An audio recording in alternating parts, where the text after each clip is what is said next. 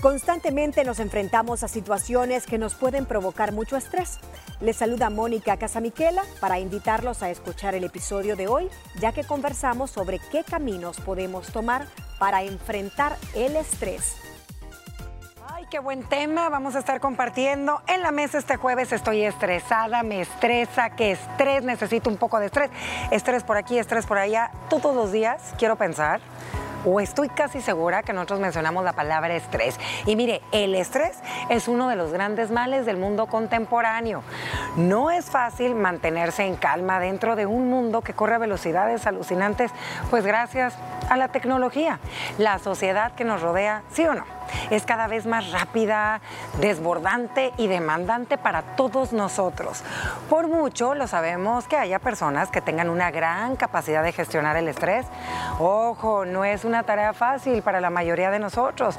Podemos llegar a un punto en que empecemos pues experimentar síntomas del estrés como es el cansancio, esas palpitaciones, algunas reacciones en nuestra piel, ay, y muchas más. Mire, a medio y largo plazo, el estrés provoca graves daños, tanto en la mente como en nuestro cuerpo.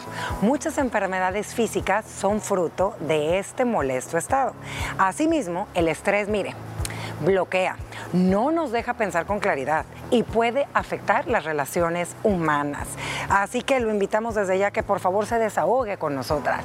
¿Cómo le hace usted para manejar el estrés? ¿Cómo mata el estrés? Por ahí estaba escuchando mis liberadas eh, un podcast padrísimo que por cierto lo invito a que comparta este podcast si usted conoce una persona muy estresada dígale, tienes que escuchar el podcast de las liberadas.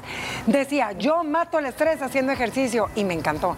La vi sumamente positiva. Miren, niñas, de que vivimos en una sociedad ajetreada, estresada, donde todos los días escuchas la palabra estrés y lo ves en las redes sociales, estrés lo vivimos, ¿sí o no?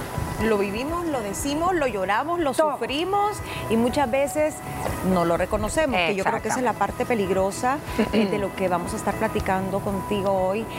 El estrés es una palabra que se ha vuelto ya demasiado común y a veces la confundimos con otras cosas. Tú y yo platicábamos, a veces puede que estés de mal ánimo, a veces puede que estés preocupado por algo, lo cual es normal, pero ya cuando una persona está estresada tiene manifestaciones más serias y que deberíamos ponerle atención, Ana Pao. Hay gente que se ha muerto de un ataque al corazón por puro estrés, entonces creo que es un tema que no pasa de moda, que está bien que lo hablemos recurrentemente porque hay tanto que aprender. No, de verdad que a veces no escuchamos a nuestro cuerpo y creemos que el vivir así es el estado normal y no es así, Moni. Y fíjate que normalizamos la cuota de estrés porque es como es tan imperceptible, no es como un examen de glucosa que te puedes hacer o un Ay, ojalá, imagínate qué padre. Voy a sacarme el examen del estrés. No hay una medición como tal del estrés, entonces creo que eso nos imposibilita un poco en poner ojo en todas las acciones que son estresoras para nuestro cuerpo, para nuestra eh, parte fisiológica pero muchas veces vamos acumulando y vamos acumulando y normalizamos y vamos llenando esa cuota, esa cuota, hasta que nuestro cuerpo se dispara, eh, te tira por algún lado, como lo hemos dicho, siempre el cuerpo somatiza las situaciones de estrés y sabes que hay el estrés hasta dentro del vientre materno.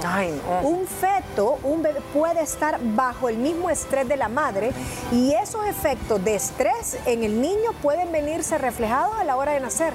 Desde ahí, el ser humano ya puede ser nacer estresado. nacer estresado. Imagínate. Y tal vez no emocionalmente, claro. pero sí, si es un embarazo con mucho de alto riesgo y que la mamá ha pasado estresada, desde ahí se le afecta al bebé. No, de verdad hay que informarnos mucho de este tema y siempre, ¿verdad? Pedir ayuda. Pero a ver, yo dije, Ana Pau, ¿de dónde viene la palabra estrés? ¿Desde cuándo se utiliza esta palabra? ¿Y qué cree? Me di la tarea para compartírselo a todos ustedes y ahí les va. El origen de este término es del vocablo anglosajón estrés, que en principio se utilizaba en la física y que hace referencia, escucha bien, a la tensión aplicada en un metal y a la reacción del mismo ante dicha presión. Bueno, esto se comenzó a utilizar en el año 1933, aplicado en la fisiología, ¿verdad?, por un endocrino de la Universidad de Montreal. él fue la primera persona que dijo, hey, esto también va relacionado a muchas manifestaciones que el cuerpo humano tiene y sabemos que desde que nacemos, y tú lo mencionaste, Moni, desde eh, el estrés es parte de nuestra, de, nuestra supervivencia, es algo eh, innato que tenemos, algo que nos ayuda a reaccionar ante momentos que el cuerpo lo necesita, pero hay niveles. Hay niveles de estrés y, hay tipos de estrés. Hay, tipos de estrés y no todo lo que te quita la tranquilidad es estrés. Exactamente. Entonces creo que hay que centrarnos en las sensaciones del cuerpo, creo yo que son el mejor medidor y también evaluar cómo están tus relaciones, si han cambiado, si todo es conflicto, si todo es pelea. Ojo porque ahí sí hay mucho estrés, puede ser emocional, eh, puede ser físico algo que tú decías, un endocrinólogo tú decís, pero ¿y qué tiene que ver? Sí. ¿Se acuerdan que antes el cortisol decían, ay, tiene mucho cortisol, está estresada? Porque es conocida como la hormona del estrés que te inflama y sobre todo la parte eh, del centro de tu cuerpo, del vientre, y es malísimo. Las hormonas muchas veces eh, nos juegan chuco, como decimos no tenés que tener una enfermedad endocrinóloga eh, como una diabetes o, una tiroiditis o tiroidismo, etcétera, sino que a veces el propio estrés te las detona. O sea, fíjate cómo es, ¿no? Puedes tener un problema hormonal que te puede generar un estrés a nivel emocional, porque, pues, si pobrecito, uno anda con los estados de ánimo disparados químicamente, pero también tú de tanto estrés lo puedes modificar. Lo puedes modificar. Sí, es que mira, no sabes qué es primero, ¿verdad? si es la enfermedad y eso te genera estrés o, viceversa. Entonces, eh, tenemos que acostumbrarnos también a llamar las cosas por su nombre, porque estamos normalizando la palabra estrés. Estás en tráfico y decís, ay, qué estrés. ¿Qué estrés? Una reunión que no quiero ir, ay no, qué estrés ir a esa reunión porque va a estar fulana. Eso no es estrés, eso es una incomodidad, eso es algo que tal vez no te hace sentir tan, tan bien, pero el verdadero estrés que te causa efectos fisiológicos y emocionales, ya estás hablando de otro tipo. Y también lo que te causa estrés a ti no me causa estrés a mí. Es algo como hecho a la medida, es algo hecho por tipo sastre. Mm. Eh, los factores estresores son proporcionales a tu formato de vida y a tu psiquis. A mí me estresa, por ejemplo, me da mucho estrés el tema de el tema financiero, el tema de cómo va a ser eh, mi retiro, eh, mi vejez, como los hijos que estén bien, pero no me da estrés tal vez Sí me da, pero el tráfico, por ejemplo. Entonces tenés que ver que es algo bien personal. Sí, no te quita la paz. no me quita la paz. Bueno, miren, entonces se define el estrés básicamente como un mecanismo de defensa automático del organismo que pone en marcha muchas respuestas de nuestro cuerpo fisiológicas, cognitivas y conductuales. Se produce cuando hay una alteración del funcionamiento del organismo, algo que tú no puedes controlar en ese momento te genera estrés. Vivimos en una sociedad ahorita, y lo mencionaba al inicio con todos ustedes, pues en una sociedad y en un mundo totalmente virtual, niñas, totalmente de tecnología. Pasamos siento mucho tiempo en los WhatsApp, en las redes sociales, nos creemos multiusos, multitareas, multifacéticas y a veces eso de nuestro día a día nos va generando un tipo de estrés que se va acumulando, se va acumulando en ese vasito de agua que todos tenemos hasta que nuestro cuerpo dice, basta ya. Empiezan las migrañas, los dolores de cabeza, empieza la colitis, empieza algún tipo de afección estomacal que tengas, empieza el dolor en el cuello, en los hombros, te empiezas a sentir de mal humor por cosas que normalmente no te ponían de mal humor, dejas de disfrutar momentos que antes gozabas, te aíslas de tus, de tus gente querida, ¿qué más te, o sea, qué otras cosas te hace el estrés? Fíjate que Es, bien amplio porque como lo dice la, definición es un conjunto de síntomas y no todo el mundo lo expresa igual. Hay gente que la ves y dice, ay, qué pacífico, qué pacífico, qué tranquila, qué paciencia. Y a lo mejor es una persona súper estresada que su mente está a mil y está imaginando el peor escenario, no está durmiendo en la noche o se está levantando de repente sin saber por qué y simplemente es que tiene demasiado estrés, en su vida. Un estrés puede ser, em, te lo puede causar una enfermedad complicada. Mónica lo decía, creo que la parte de la finanza es uno de los principales tipos de estrés que existen y con razón, ¿no? Porque no solo depende de eso, muchas veces una familia entera.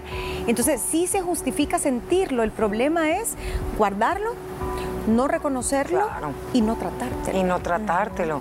Y como bien lo mencionaba Moni, las situaciones de estrés para cada quien son bien diferentes. Muchas personas solamente el estrés lo tienen en el ámbito laboral y también no dejemos de menos a todas aquellas personas y de verdad me encantó escuchar eso de amas de casa, el estrés que se vive por el ser una ama de casa, por ser una mamá trabajadora. Y se subestima, se subestima, si a ella solo le toca no. no, o sea, es, es una carga, es un estrés terrible. Hay profesiones que son más, proclives a ser estresantes.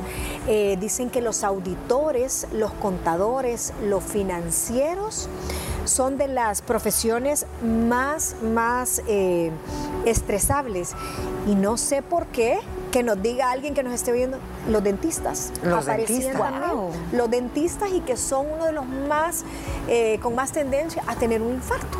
No, no entiendo por qué en el momento del estrés, algo muy Yo también. Sí, fíjate, los dentistas aparecían en esa lista. Imagínate todos los médicos bajo ese estrés que cuando tienen la vida de tantas personas en sus manos, la gran labor que hacen. Bueno, nos vamos a ir a una pequeña pausa, pero al regresar, ¿qué cree? Si usted está pasando esta etapa de estrés, le está generando ansiedad, le está quitando su paz, no se pierda estos consejos que nosotros les vamos a compartir de algunas serie de herramientas para sobrellevar el estrés. Ya regresamos.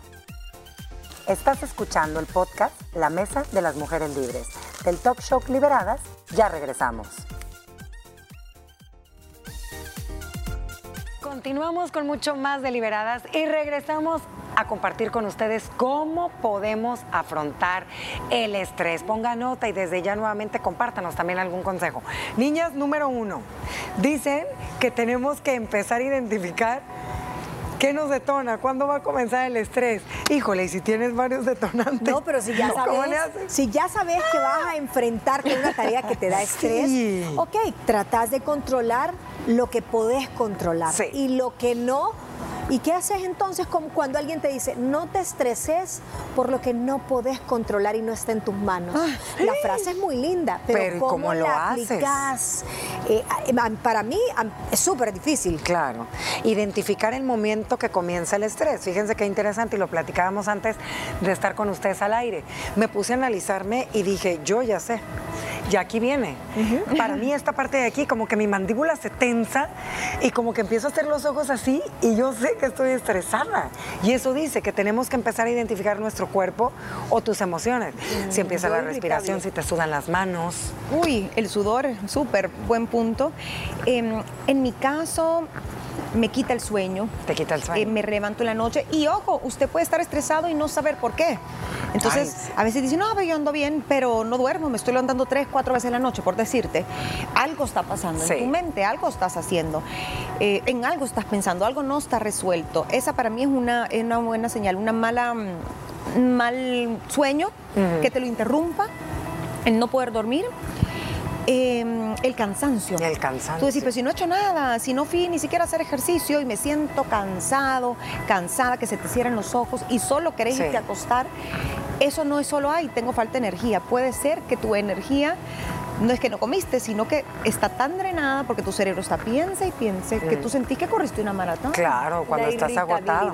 Ese. Uy, Simón. Eh, cuando yo estoy estresada, yo me pongo súper irritable. Sí, a mí sí se me ve en mi, en mi carácter. tu humor. O sea, cuando, ¿sabes algo? Carretera carretera en los eventos que tengo a veces que ir de noche. Mm. yo me pongo suma, mi, cuerpo se pone en alerta, pero como que si es un gato grifo, o sea, así. Entonces yo vengo toda la carretera, cuidado, no pase. Entonces, si de repente el que va manejando tal vez sobrepasa una curva o algo, yo, no, pero porque yo me pongo mal, me pongo ansiosa, me pongo así, irritada, cuando es, un tema de, mucho estrés que me genera en mi vida. Miren, y exactamente el punto número dos, ustedes me lo acaban de compartir, es identificar tus puntos débiles. Estás durmiendo poco, te está dando insomnio. Hay muchas personas que también se inclinan por comer muchos alimentos con demasiada eh, azúcar, o grasas, o les da lo contrario, dejan de comer por el nivel de estrés que traen. Otros se quedan sentados esperando que, que ocurra un milagro, ¿verdad? Y que se les vaya a resolver todo y así se les pasa la semana. Otras personas dicen que beber demasiado, consumir algún tipo de sustancia por ahí. El colesterol disparado es otro de los signos de estrés.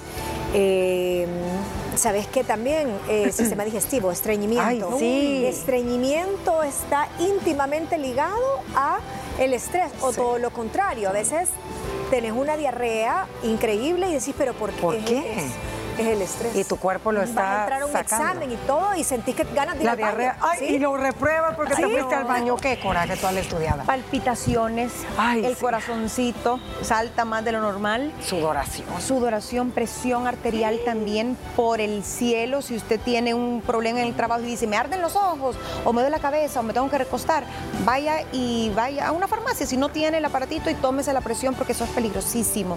Y es puro estrés esa subida. Otra cosa, te podés medir el nivel de cortisol, pero eso solo pues en un laboratorio o algo. Hay gente que también lo mira por los dolores corporales. Sí, es cierto. Espalda, no aguantan el nervio ciático, los pies, los pies hablan mucho, aunque no lo crea, los pies cargan peso, cargan estrés, pero también estrés emocional. Todos nuestros órganos están conectados. Conectas tu piel. ¿Cuántas afecciones en la piel no El hay, acné, niñas? Muchísimos tipos de, Sí, de verdad, de cierto. brotes, de cosas ya, pues, que un dermatólogo lo, lo- lo vamos a traer, fíjate, porque eso es bien interesante. Otros dicen que la vida se trata del movimiento y me encanta. Procuren y traten de integrar en su día a día algún tipo de actividad física que les, que les haga desconectarse. Sabemos que en el momento que nosotros realizamos cualquier tipo de actividad, que tenga que ver con movernos de una manera diferente, activamos muchísimos neurotransmisores que lo hemos platicado con ustedes, dopamina, serotonina, todo, todo aquello que nos da felicidad. Y yo creo que no hay nada mejor para mí que el ejercicio para matar el estrés. Y es bien personal, ¿verdad? Porque si una persona le causa estrés ir al gimnasio, no, vaya a correr porque se va a estresar más. Pero sí Moverte. creo en el movimiento, como tú decís. Está estresado hasta por salud, pues, pero se siente estresado, siente que no puede pensar, que no se puede concentrar, que está atorado, bloqueado, camine. Está comprobado que 20 minutos diarios y sobre todo en la mañanita, después de levantarse, si usted se mueve, camina 20 minutos, 30 minutos, su estado de ánimo cambia el resto. Muchísimo. Y hemos hablado muchísimo también aquí del tema de la respiración y lo importante que es saber hacerlo de la manera correcta, Moni. Sabemos que hay pues muchas técnicas que usted puede optar por buscar eh, que nos sirven para, Y para bajar el estrés. Y tan fácil como meterte a YouTube, meterte a una Ay, red social, porque no solo es de respirar No. como salen las películas que mm, se puede hasta hiperventilar.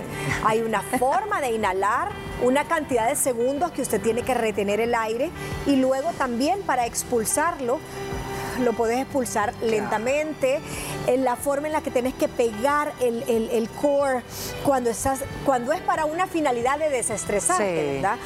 Eh, muchas veces cuando estás ansioso, y no, no sé si les ha pasado que la ansiedad, que es producto también del estrés o viceversa, no puedes respirar hondo. Claro, está. Hacer- sí, lo que dijo Gina, que Pero- estás con palpitaciones. Pero que a veces no puedes agarrar esa bocanada y hacer, sino que Te cuesta, que sientes que te ahogas, que te hace Entonces falta a mí estrés. una vez me pasó Ay, y es eso es producto de hiperventilarte. Claro. Y es tan fácil como respirar, sostener el aire Cinco y segundos. después lo vas sacando, pero como por puchitos, con la, con la boca así.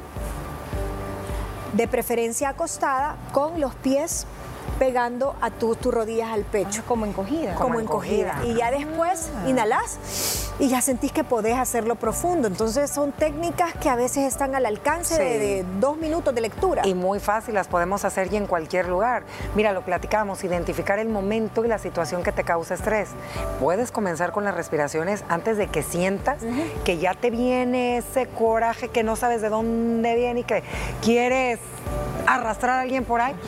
Inhala y también dicen que es muy bueno abrir tu pecho y abrir tu tórax, esta parte de aquí, el plexo solar, y respirar y aguantar la respiración durante cinco segundos. Eso usted lo puede buscar.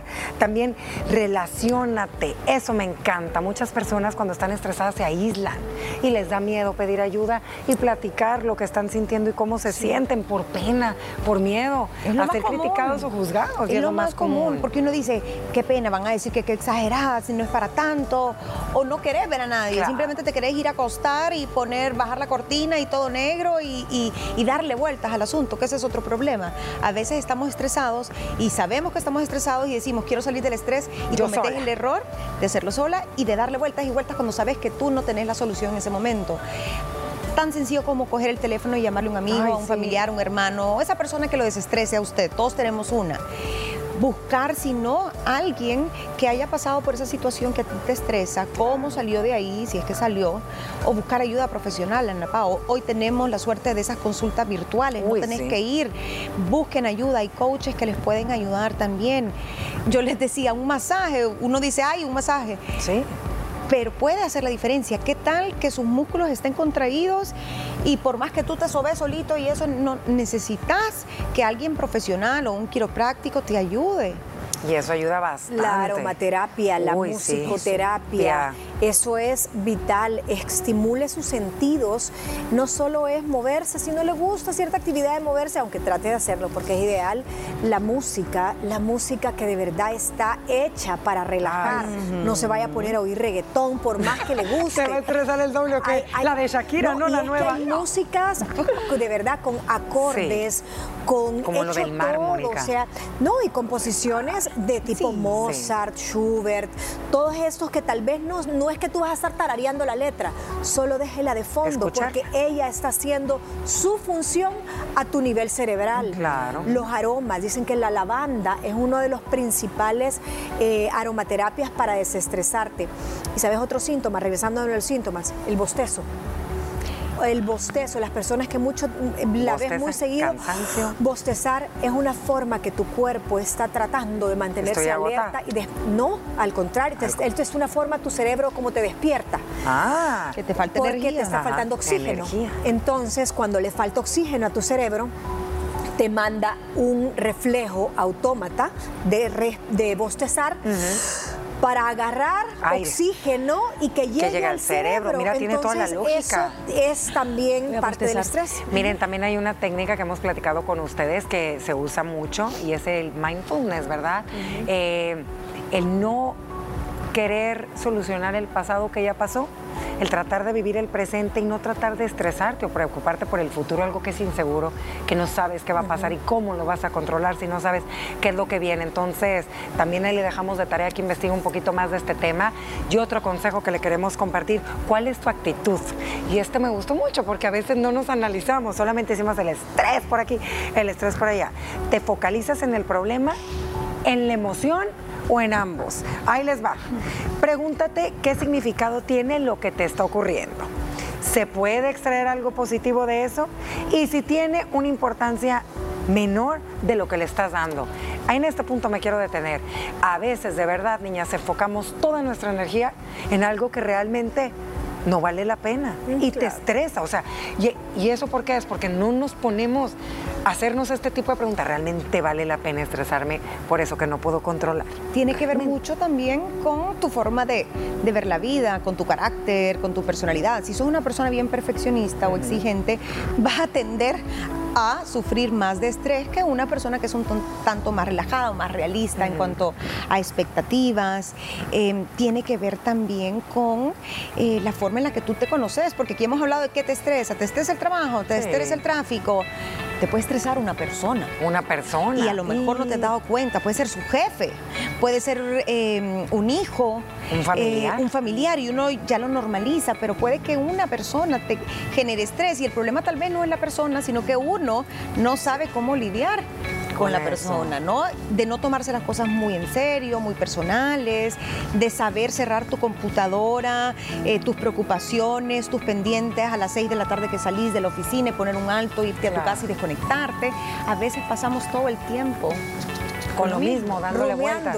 Hacer cosas también que usted disfrute. Mire, qué mejor si usted puede disfrutar hacer eh, algún tipo de ejercicio y si no, Mónica, ya lo dijiste. Vea tele, vea tele y vean Vea Liberadas. Por escuche los podcasts de Liberadas. Pintura, leer, tantas cosas, cocinar. Cuide su alimentación y ¿sabe qué? Vamos a cerrar con este consejo. No escuche el objetivo con el objetivo de responder. Escucha con el objetivo de entender qué es lo que te está pasando. Así que muchas gracias por haber escuchado esta mesa de las mujeres libres.